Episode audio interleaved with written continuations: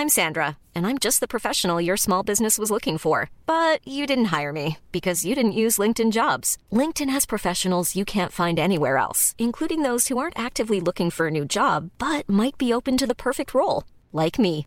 In a given month, over 70% of LinkedIn users don't visit other leading job sites. So if you're not looking on LinkedIn, you'll miss out on great candidates like Sandra. Start hiring professionals like a professional. Post your free job on linkedin.com/people today. Wow. Nice. Yeah.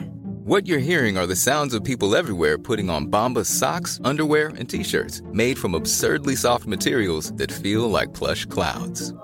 Yeah, that plush. And the best part? For every item you purchase, Bombas donates another to someone facing homelessness. Bombas. Big comfort for everyone. Go to bombas.com slash ACAST and use code ACAST for 20% off your first purchase. That's bombas.com slash ACAST. Code ACAST. El rock siempre da de qué hablar en Flash Black. Solo hay distintas formas de hacerlo. Conducido por Sergio Albite y Jorge Medina. Un podcast 100% satanizado. Rock por siempre en Flash Black. Venga de ahí, bienvenidos sean todos amigos y amigas, obviamente el lenguaje inclusivo, a un nuevo episodio de Flash Black. Mi nombre es Sergio Albite y, hoy no nos acompaña Jorge Medina, el George, quien obviamente también es un titular de este gran podcast de rock, Yeah Man. Eh, se encuentra de viaje, pero tenemos un gran invitado que es Fernando Benítez, quien por cierto también estuvo la temporada pasada en el episodio de Rock Psicodélico. Fer, amigo, ¿cómo estás? Muy bien, muy bien. Gracias, Yes. gracias Sergio. Saludos al George, donde quiera que esté. Siempre está viajando.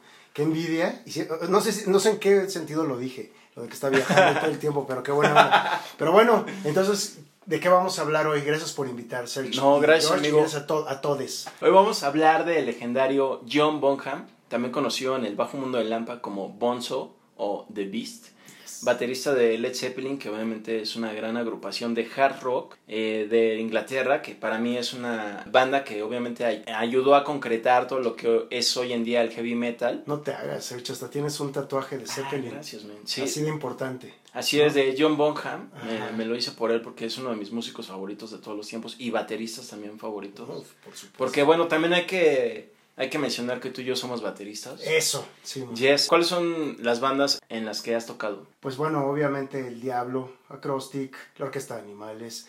Hoy día retomamos con Canavian, una banda con la que alternábamos mucho con, con otra banda tuya. Ah, claro. ¿Te acuerdas? Hace unos años. Entonces, eh, básicamente algunas de estos eh, proyectos para mucha gente, la mayoría de la gran población universal desconocidas, pero con influencia zeppeliniana. No solo yo. Sí, exacto. Para mí como que este John Bonham como que sí influenció a muchos bateristas. De hecho, hice una lista que hablaremos más adelante Ajá. de los bateristas que influenció ya que ahorita están súper consolidados. Pero por ejemplo, para mí sí ha sido una gran influencia porque es alguien que además de que le gustaba tocar como con muchos tambores, con muchas cosas a la vez, eh, siempre tocaba con un solo tom enfrente. Era muy raro verlo con más de un tom de aire. ¿Y estás de acuerdo que, que como bateristas, a lo mejor esto ya es un tip técnico un poco aburrido para quien no, no toque, pero es importante para entender esto que estás diciendo como el sonido, ¿no? Del, del Bonham, de John, de Bonzo. Todo este asunto de que el tom, de un solo tom por encima del bombo, el tom de aire, eso te da muchísimo más flexibilidad para tu juego de platillos, para cualquier detallito que quieras poner, incluso para hacer el tom, eh, un, un redoble, ¿no? Entre tom de piso y tom de, y de aire y, este, y bombo. Ese, ese juego, la verdad la mayoría de los bateristas de rock creo que se lo copiaron a él. Digo, obviamente estaba Ringo, estaba Charlie Watts y demás previos, ¿no? Muchos. Pero, pero él tenía esto más todos los otros aditamentos que dices. También tenía congas, también tenía un gong.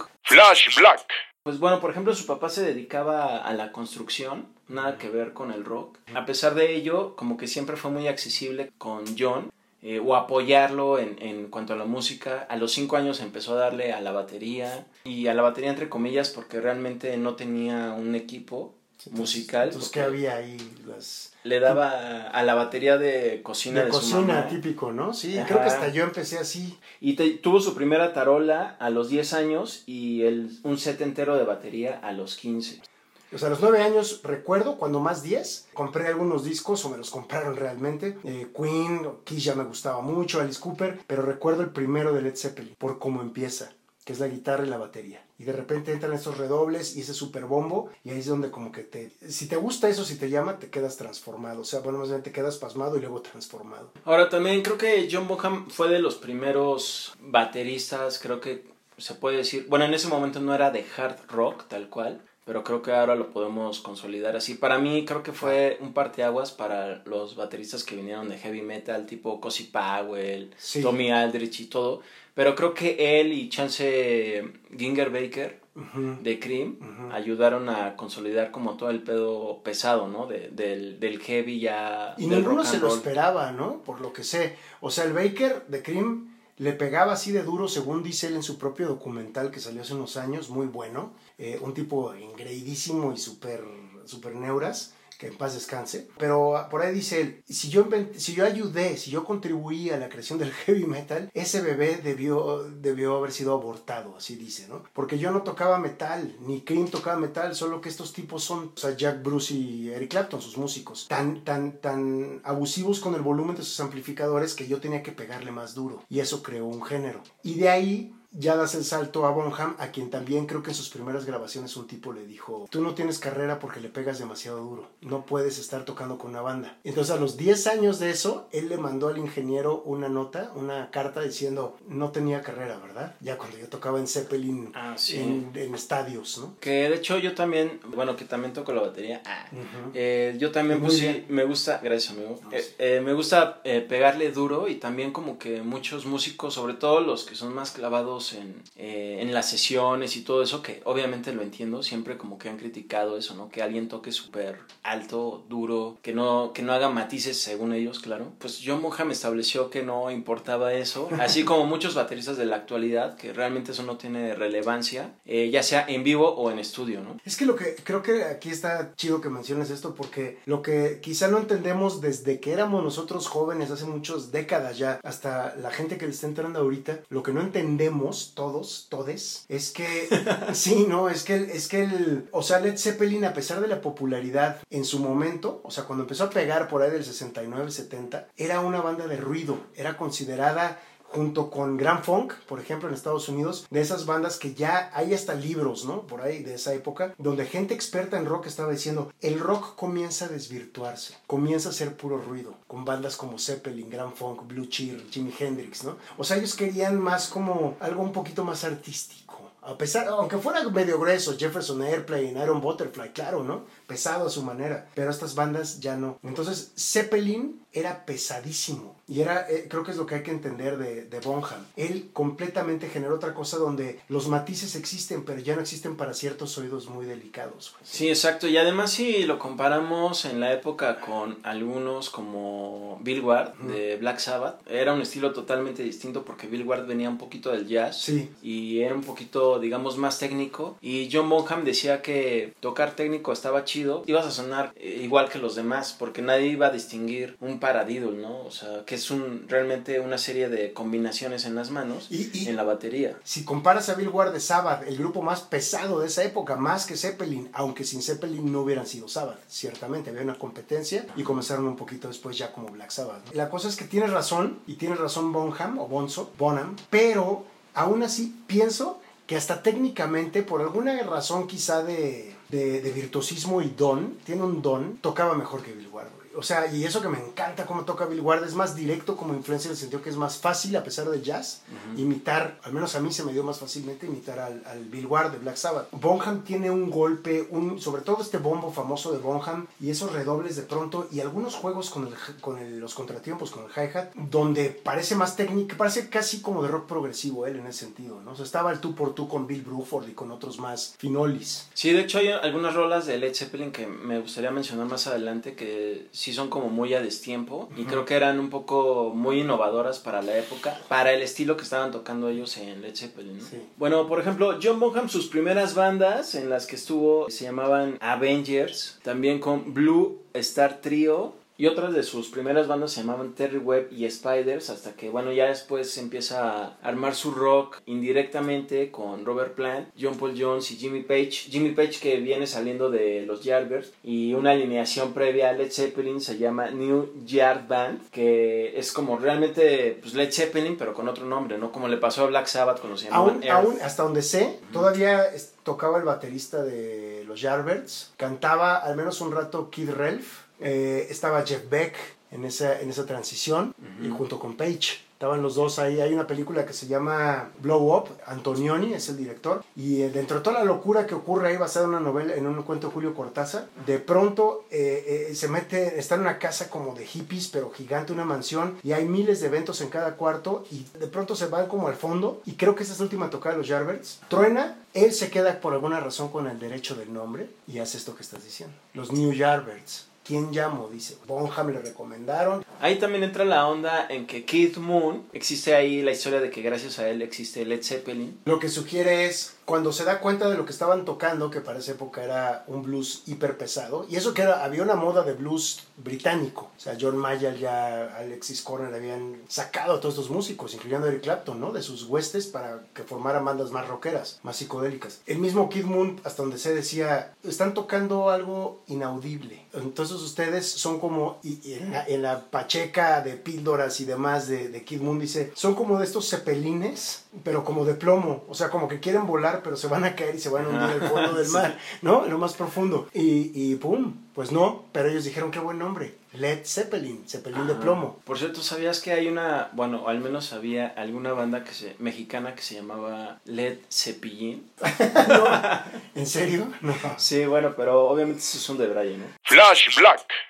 Led Zeppelin era gruesísimo, cabrón. O sea, en todos los sentidos, tanto de estilo de vida como de capacidad, gran capacidad compositiva, la verdad, Ajá.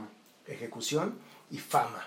No podemos concebir la fama de grupos como Led Zeppelin o Yes o Pink Floyd hoy día. Hoy pareciera que eso es una música underground, güey. A pesar de la fama. Llenar un estadio tocando Good Times, Bad Times o No Quarter. A pesar de que eran chavos consumidores, tampoco tan lo radical o no sé qué, ¿no? Pero ¿cómo llenar un estadio de 60 mil personas para escucharlos?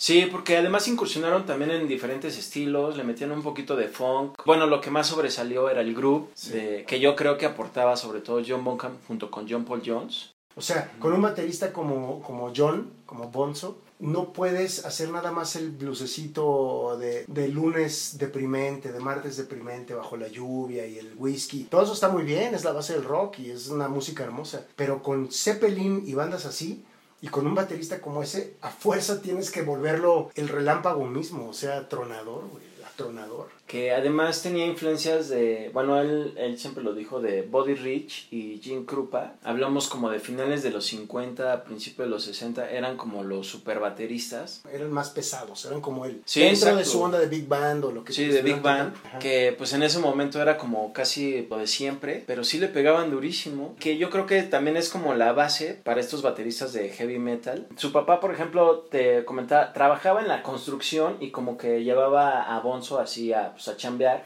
y él decía, no, pero lo mío es la batería, pero pues ya, si no jala la batería, pues ya, igual ya está mi jefe, ya regreso a la construcción. Claro, bronca". aparte en una de esas, estás en una obra de, de- de construcción y estás viendo a toda la banda ahí chalaneando y pues construyendo y haciendo cosas. Y e, imagínate, o sea, piensa en una, en una construcción, el ruidajal. O sea, hasta como, como música, como algo que, te, que, que entra por tu oído y se queda como una experiencia, ¿no? Que se imprime ahí en algún lado en la neurona. El, ruida, el ruidajal de un camión, de, unas, de un cementero, de cargar vigas, de meter esto, todo eso suena en su batería. Porque además, como ellos son de Birmingham, y- ellos dicen ellos y Black Sabbath y otras bandas, ¿no? And Judas Que- Priest Judas. Priest, por ejemplo.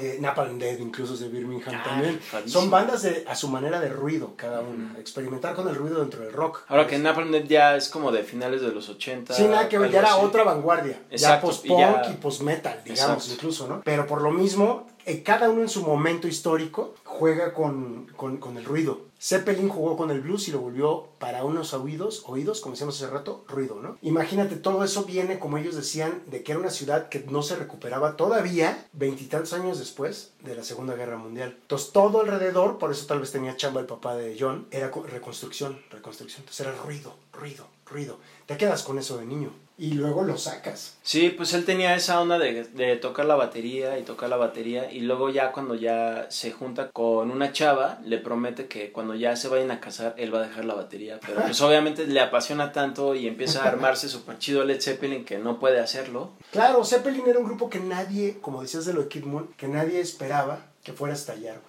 Iban a estallar en el sentido de implosión, de irse al- al- pues, muy lejos, ¿no? Así, a hundirse para siempre. Se vuelven un cambio en la música. Oye, también este, de señalar que John Bonham nunca tomó clases, como que era autodidacta, por decir, yo creo que también por ahí, por eso el, el poder de siempre pegarle fuerte, porque seguramente algún maestro le hubiera dicho, bájale, bájale. También se dice que sufría mucho de pánico escénico ya cuando salía a tocar en vivo, ¿A poco? que obviamente eso nunca se le notaba, pero sí era algo que siempre lo ponía muy nervioso, pero pues afortunadamente eso nunca se denotó en las grabaciones eh, de en video que todavía se pueden apreciar de Led Zeppelin. Flash Black.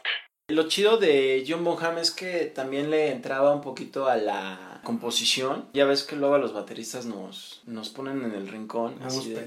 Ajá, porque creen que no componemos, pero Ajá. sí sabemos y también tenemos conocimiento musical. Él sabía tocar un poco de guitarra acústica. Bueno, no sabía leer música. Bueno, sí empezó a leer música, pero después lo dejó, como que le hartó. Pero sí dice que después es algo que se arrepintió porque él lo podía plasmar en, digamos que en papel, lo que componía y todo eso, que eso le hubiera ayudado. Y además él ayudó a coescribir la rola, super rola, además de Led Zeppelin, la de Kashmir, que además la batería es súper básica. Sí, La de... No hay, no hay manera de tocar esa si no eres Bonham. Sí. De verdad, covers habrá, por cada ciudad debe haber tres Sí. bandas o diez que toquen esa, ¿no? Nadie va a llegar. Eh, también le latía tanto el rock, así como el soul, que en Led Zeppelin pues no, no solo metía ritmos de rock, sino también de soul, que creo que eso le daba onda. Y creo que también hasta le metía un poco acá de ritmos latinos. Pues la misma, la misma Good Times, Bad Times es como, como latinona. Y hay otra del Zeppelin 4. Es Four Sticks. Y, y en Four Sticks el ritmo es latinón, completamente latinón. No, pues Bonham estaba oyendo música, es que ahí sobre la marcha viendo qué estaba haciendo Santana, qué estaba haciendo Black Sabbath, qué estaba haciendo Grand Funk, qué estaba haciendo Funkadelic. Y además lo mejor de esa época es que a pesar de la gran, gran eh, rivalidad y, y el rockstarismo que había, también había un respeto por el otro. Incluso música, como dices, más soul, o sea, más otro género. La gente estaba ahí escuchando qué estabas haciendo. Y eso transformaba tu propio sonido. O sea, era, era un respeto y un amor por una nueva música, güey. Zeppelin contribuyó completamente. Tiene muchas rolas que para mí son muy emblemáticas, no solo por ser la banda, sino por el estilo que le puso John Bonham, que me gustaría mencionarte, a ver qué opinas.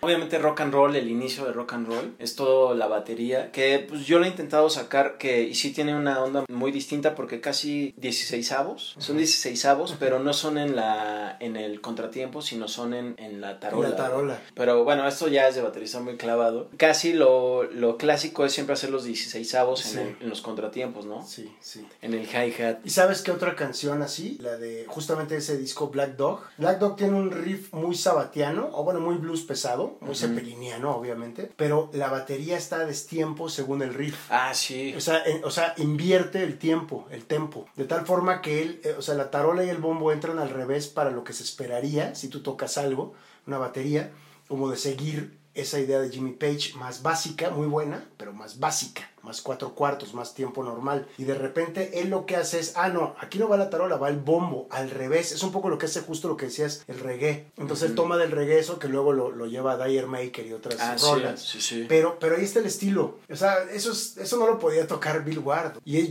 Bill Ward es buenísimo, pero no podía tocar eso. Le faltaba una soltura y una tranquilidad que por alguna extraña razón John Bonham tenía y yo pensé que le daba igual tocar ante 50 mil personas que ante nadie. También la rola de Moby Dick, que esa es clasiquísima. Eh, bueno, en el disco se, es el segundo, si El no me equivoco. ajá, Ajá. sí. También graba el solo, toca con las manos. Y en vivo, pues sí extendía todavía más el solo de esta canción. Como que arrastra los riffs Y no todo el mundo sabe hacer eso. De verdad, he oído pocos bateristas, a pesar de todos los buenísimos que han habido en el rock, que son muchísimos, innumerables. Pero, por ejemplo, de su época, yo personalmente puedo pensar en, en Paul Hammond de Atomic Rooster como una persona que hacía algo muy similar. Pero insisto, muchas de estas bandas, casi todas, a pesar de que son de los principios de los años 70, son un par de años después de Led Zeppelin. O sea, sin Zeppelin no hay ese cambio. Oye, aprovechando y para echarme un poco de luces, yo me acuerdo que con mi banda Godzilla ah, eh, tocábamos un cover de Led Zeppelin que era la de Black Dog. ¿Y si te salía? Sí, sí me salía, no sé. Así, pues, ahorita que me dices eso dije, ah, vale, pues a mí sí me salía chido. Y nos salía bien, la neta nos salía toda la rola súper chida. Y bueno, la voz pues sonaba muy diferente porque obviamente en nuestro cantante tenía un tono muy distinto al de Robert Plant. Pues, o sea, digo, sin demeritar a nuestro eh, cantante de aquel Cool fact a crocodile can't stick out its tongue. Also, you can get health insurance for a month or just under a year in some states. United Healthcare short term insurance plans, underwritten by Golden Rule Insurance Company, offer flexible, budget friendly coverage for you. Learn more at uh1.com. Imagine the softest sheets you've ever felt. Now imagine them getting even softer over time. That's what you'll feel with Bowl and Branch's organic cotton sheets. In a recent customer survey, 96% replied that Bowl and Branch sheets get softer with every wash. Start getting your best night's sleep in these sheets that get softer and softer for years to come. Try their sheets with a 30-night guarantee. Plus, get 15% off your first order at bowlandbranch.com. Code BUTTERY. Exclusions apply. See site for details. I'm Sandra, and I'm just the professional your small business was looking for. But you didn't hire me because you didn't use LinkedIn jobs. LinkedIn has professionals you can't find anywhere else, including those who aren't actively looking for a new job but might be open to the perfect role, like me. In a given month, over 70% of LinkedIn users don't visit other leading job sites. So if you're not looking on LinkedIn, you'll miss out on great candidates like Sandra. Start hiring professionals like a professional. Post your free job on linkedin.com/people today. Wow. Nice. Yeah.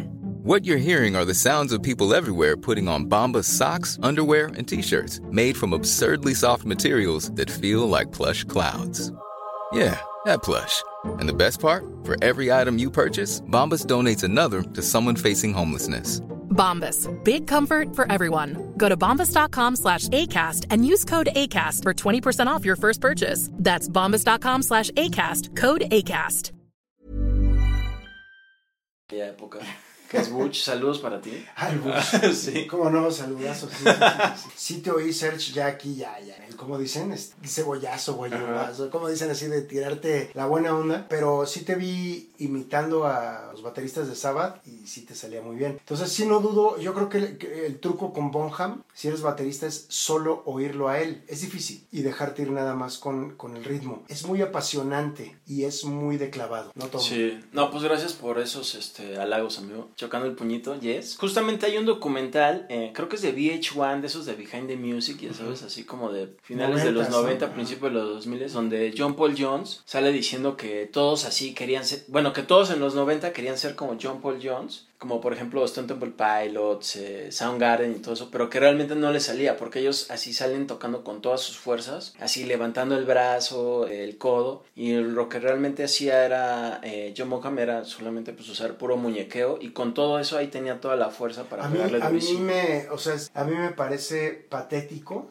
como un poquito incluso antes del grunge, o sea, estas bandas que, que menciona John Paul Jones o Bonham, bueno, Bonham ya estaba muerto, John Paul Jones, ¿no?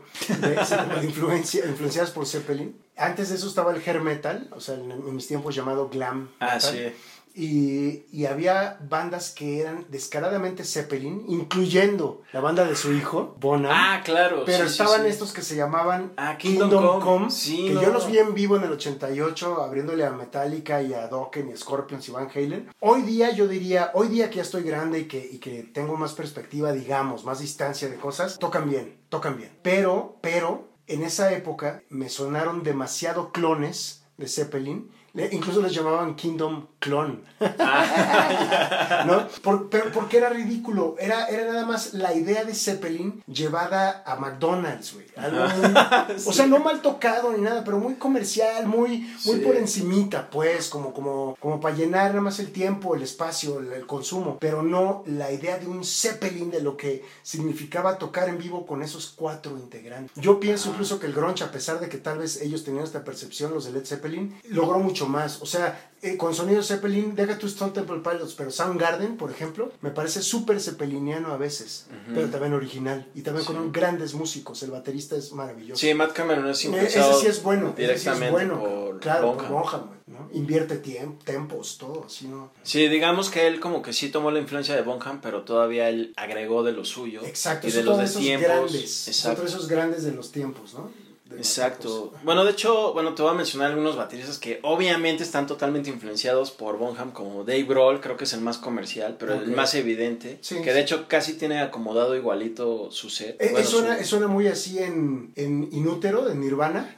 Suena súper Bonham, más que en otros discos de Nirvana. Y en el Queens of Stone Age, el, el rojo. Ah, sí, Songs for the Deaf. También, es, es- Sí, es- la mitad es la batería, la verdad. O sea, a mí Dave Grohl no me cae muy bien, ah, pero, pero sí toca. Y toca muy bien. Y cuando quiere, se hiperrifa bonjanescamente. Y además yo creo que luego completó su sueño zeppeliniano al tocar con John Paul Jones en esta banda de Them Crooked Vultures. Ah, sí. Sí. Es, es- es como su sueño mojado eso, ¿no? Sí. Bueno, tocando con el de Led Zeppelin.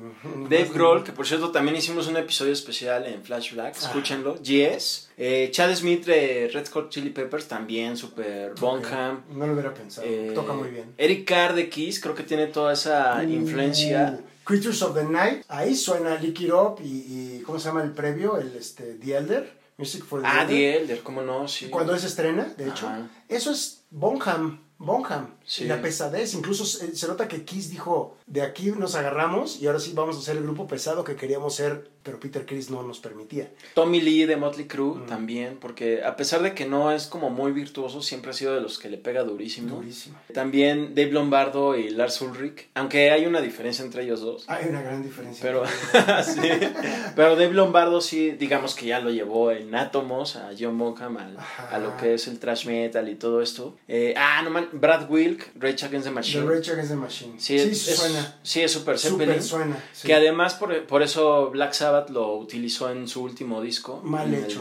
No 13. porque toque mal, toca Ajá, muy bien. sí. Pero necesitaban un más Bill Ward. O sea, tenías a Ozzy, agarra mejor a alguien de los Melvins o alguien así que esté como Ah, más. no manches, más claro. eh, eh, y Dale Clover también tiene mucho de Bonham, nada más está más claro. loco, es un gran baterista a su manera, ¿no? Pero, pero, pero sí, en Rage Against the Machine, banda que sinceramente no oigo mucho, pero que sí toca muy bien. La batería es la mitad de esa banda. Son esos golpes duros. Es que Zeppelin y Bonham son duros, es heavy. Aunque ellos dijeran, no, nosotros no somos metal, qué vergüenza que nos llamen así. Pero al final los, los consideraban de los, de los rudos, de los gruesos, desde el principio. Al final se hicieron más progresivos, con Presence, Into the Outdoor, ¿no? Pero antes de eso, pesado. Ahora, también un baterista más reciente, pero bueno, ya con bien consolidado, Danny Carey, el de Tool. Obviamente toca progresivo y todo eso, pero sí tiene un feeling muy de, de Neil pues, Peart, de Rush, pero también de John Bonham. En de cuanto a su golpe. ¿no? Sí, en Es cuanto al golpe. golpe. Oye, amigo, ya para ir finalizando, es que la verdad hay un chorro de, de hablar de John Bonham, No, que pues es digo, es- como bateristas nos clavaríamos más. ¿Cuánto y- está cumpliendo de muerto? 41 años, ¿no? eh, pues se murió, sí, En el 41 80. años en el 80. Se murió un mes después que yo nací. Se murió por una guacareada. Que se echó 40 Una- shots. Bueno, una peda extrema. Sí, se echó una, una super ebriedad de 40 shots de vodka que fueron como, es como casi litro y medio, que en todo un día se lo aventó, además fue a ensayar, todavía tocó y todo. No, y te aseguro, te aseguro, Serge, que obviamente son de Led Zeppelin, son de esa época. Si hoy día el consumo de drogas es durísimo, y no, no estoy ni en pro ni en contra, tengo mis experiencias como tú, como todos, pero en esa época era gruesísimo, era, órale, le vas a entrar up to the limit, ¿no? Hasta el fondo.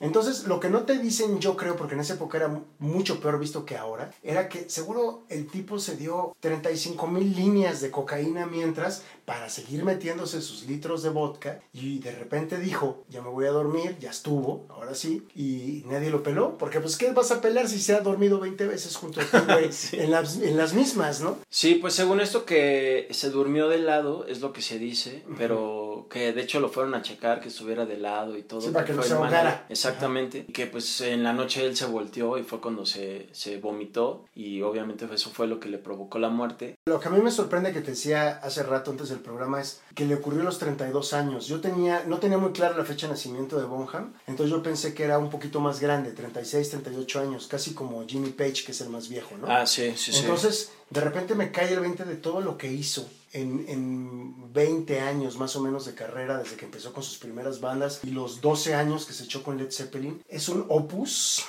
o sea, es toda, es toda una obra brutal para una persona de 32 años. Yo de chavito lo veía y yo pensé que tenía 100, 200, Sí. era eterno, no sé, lo veía inmortal. ¿no? Sí, es que además yo, por ejemplo, cuando tenía 16 años, lo veía en los videos que sacaban cuando MTV era chido, eh. Led Zeppelin tocando, y lo veía así con barba y greña, decía, no manches, duró así, ¿cuánto vivió, no? Y ahorita, pues ya, así yo de 40 años y más, ah, y ya barbón y todo, pues sí, pienso que, obviamente yo como niño lo veía ya como un super señor, pero no, estaba súper chavo, falleció el 25 de septiembre de 1980, Sí. un mes después, casi, Un mes de que yo nací. Ah, Sí, amigo, así es. Así Sí, es. muy rifado, la neta. Pero sí es cierto que en esa época todos parecían dioses, güey. Y Ajá. dioses, obviamente, ¿no? Del rock and roll. Dioses, dio- eh, lenguaje inclusivo. Dioses. Con E. Bueno, pues parecían eso. Entonces tú veías a Zeppelin, yo no les calculaba edad, güey, ¿no? No entendía. Ajá. Yo de morro, cuando los descubrí, ¿no? Principios de los 80, por ahí. Y yo decía, no, es que... Porque en esa época, además, todo mundo, incluso los rockeros, Judas Priest, ¿eh? Deja tú Durán Durán, andaban más peinaditos en los 80. Digo, ya llegó el trash luego y cambió, ¿no? Pero, pero antes, ay, Glenn Tipton de Judas trae su matita y no es una mata, no es nada, ¿no? Y veías entonces lo que dices, videos de Zeppelin de los años 70 o de Pink Floyd, decías, estos güeyes, ¿qué edad tienen? Tienen 90 años tocando, tienen Ajá. 10 mil años de edad, o sea, ¿cómo son? Son dioses, en serio, ¿no? O sea, digo, es una glorificación, sí entiendo que es mitificarlos, pero también hacían lo suyo para eso, güey. Oye, pues mencionar que también, además de Led Zeppelin, también tocó en Band of Joy, que ya era como, digamos, un proyecto alterno de Robert Robert, Plant, Plant. También tocó con Screaming Lord. eh, El Troubadour Soch, en un disco que se llama Heavy Friends. Ese lo tuve Yes. en vinil y por idiota lo vendí hace ya como 20 ah, años. cámara. Lo vendí porque está bueno. Screaming Lord Soch era una especie de niño bien inglés. Ajá.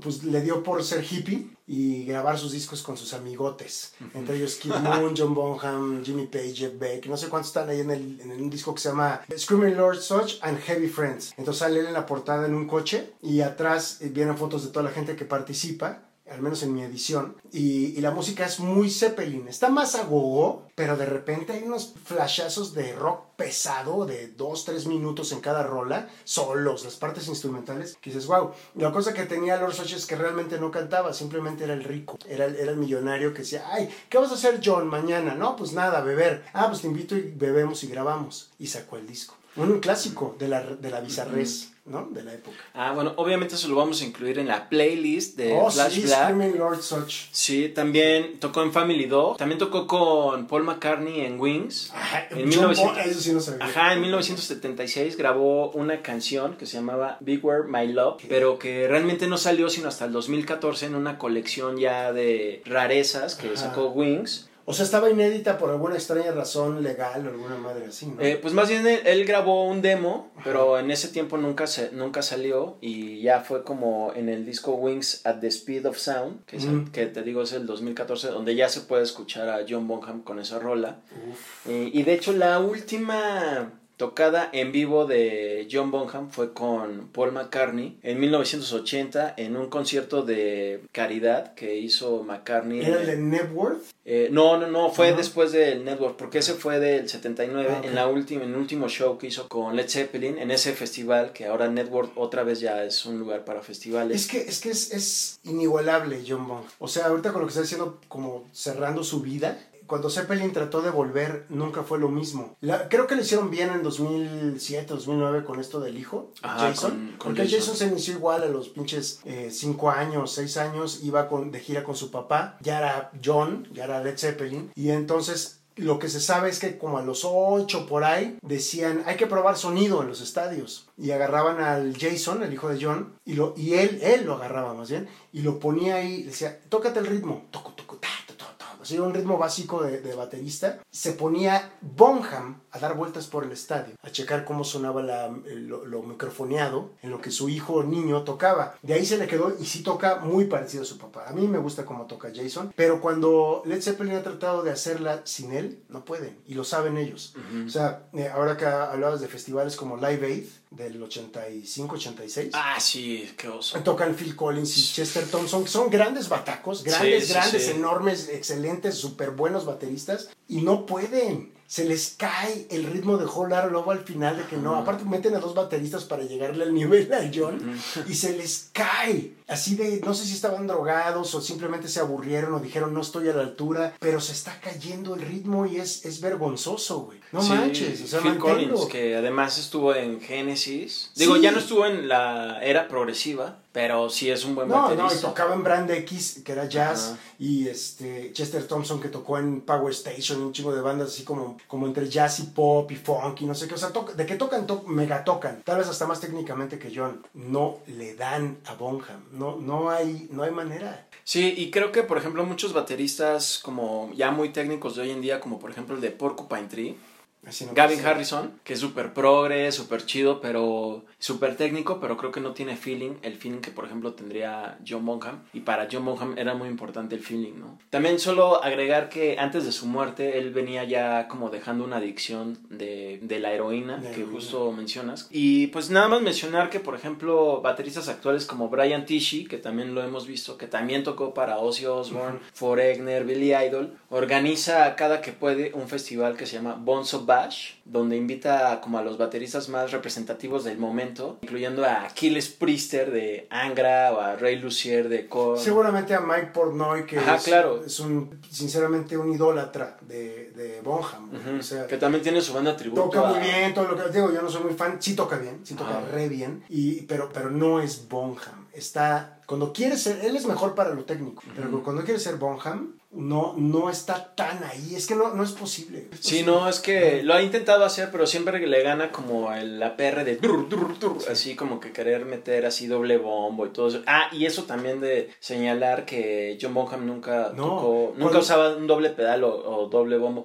que en esa época ni siquiera había doble pedal, ¿no? Claro, entonces cuando tú o cuando alguien escucha un, un, turru, turru, un tresillo en el bombo, o sea que pareciera este, lo que dice Sergio, un doble bombo, es su pie loco, una pata loca, suelta, suelta, que pocas veces es imitada y con esa soltura mucho menos. Insisto, Jason lo hizo y hay un video de ese del, del, del Led Zeppelin 2007-2009 con Jason en la batería, su hijo, y justo cuando tocan, abren con esa me parece, ¿no? Con Good Times, Bad Times. Ah, con eso habla. Y está este, este- uno de estos bombos característicos de Bonham que parecen doble bombo y son un solo pie. Eh, hasta Jimmy Page se da la vuelta y le dice al Jason, eso es, así, así Ajá. es, así es. Ajá. Cuando, cuando se acabó Zeppelin, por la muerte de John Bonham, consideraron seguir. Y habían pensado en meter a Cosi Powell. Tú Ah, dijiste hace venga, rato claro, que estaba sí. de alguna forma influenciado. Pensé que, que también Carmine. También, Carmine, porque era, que era amigo, muy de más- amigo, era amigo ajá, de, de- sí. de John, ¿no? Carmine Ápice que había tocado con eh, Vanilla Fudge, Cactus. Rod Stewart, Rod venía de. Rod Stewart, una, una larga temporada con Rod Stewart. Y sí tocaba muy parecido, pesado, así toca muy bien Carmine, Carmine, pero, pero no tiene eso tampoco, ni Carmine lo tiene. Entonces, lo que hizo Page al ver que ya no podían, ah, porque aparte Page dice, estoy viendo, en una entrevista que traduje hace muchos años, dice, estoy viendo que el heavy metal está volviendo. Entonces, el próximo disco Led Zeppelin, ya lo habíamos hablado todos con Bonham, iba a ser heavy metal, lo que entendíamos por metal nosotros. Eh, venían de un disco que era Through the Outdoor, que era pop, pop progre. Entonces iban a ser metal, ya ochentero. ¿Qué iba a ser eso? Iba a sonar increíble, yo creo. Entonces por eso querían meter o al Cosi Powell o a Carmine, porque eran drum, hard-hitting drummers, como dicen, o sea, pesados, duros. Pero algo no les convenció. Entonces Page se fue a tocar con Steve Howe de Yes y me parece que Alan White de Yes también, eh, a hacer un trío que se llamaba XYZ,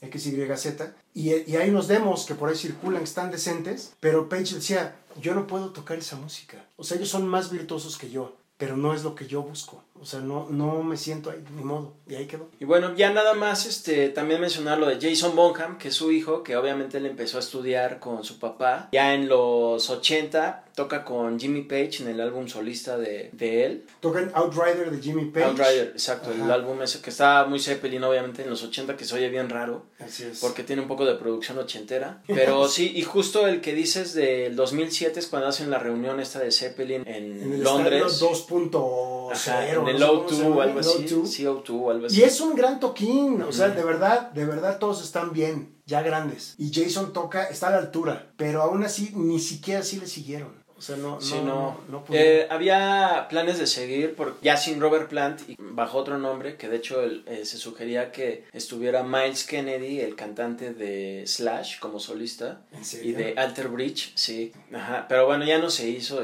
Eh, Jason Bonham y John Bonham, que es lo que nos reúne hoy en Flash Black, amigo. Oye, gracias por venir. No, es un, fue un placer, la verdad. Gracias, Serge, gracias, George, donde quiera que usted esté ahorita. Lo queremos. Chidísimo. Este, ¿dónde te Gracias. podemos seguir escuchando o encontrando en redes sociales? O Ah, en tu bueno, programa, pues, tienes tu programa de tengo radio. un programa amigo? de radio también para cuando gusten en una estación llamada en internet salvameradio.com los martes y jueves de 9 a 11 de la noche en el canal en vivo. Entonces si gustan ahí checar, pues estamos poniendo rock pesado y rock hippie, rock psicodélico y demás. Chidísimo, amigo. Y tienes una cuenta Twitter, ¿no? Ah, tengo, sí, es arroba 2112 Fer Benítez. Yo no inventé ese nombre, pero bueno, arroba 2112 Fer Benítez y sí, send them, bring them home, bring it on home, como decía Led Zeppelin, Ah, precisamente. Oye, pues chido, saludos al George. Sí, a, lo que queremos, Portland, George, Oregon, amigo. Eh, ya saben, nos pueden encontrar en redes sociales, arroba Medinaudio, en Instagram y Twitter para George. A mí me encuentran igual en Twitter e Instagram como arroba albuitre con B de vaca. Y obviamente estamos estrenando nueva imagen en las redes sociales de Flash Black. Entonces nos encuentran en Facebook como Flash Black Podcast y en Instagram como arroba Flash Black Pod.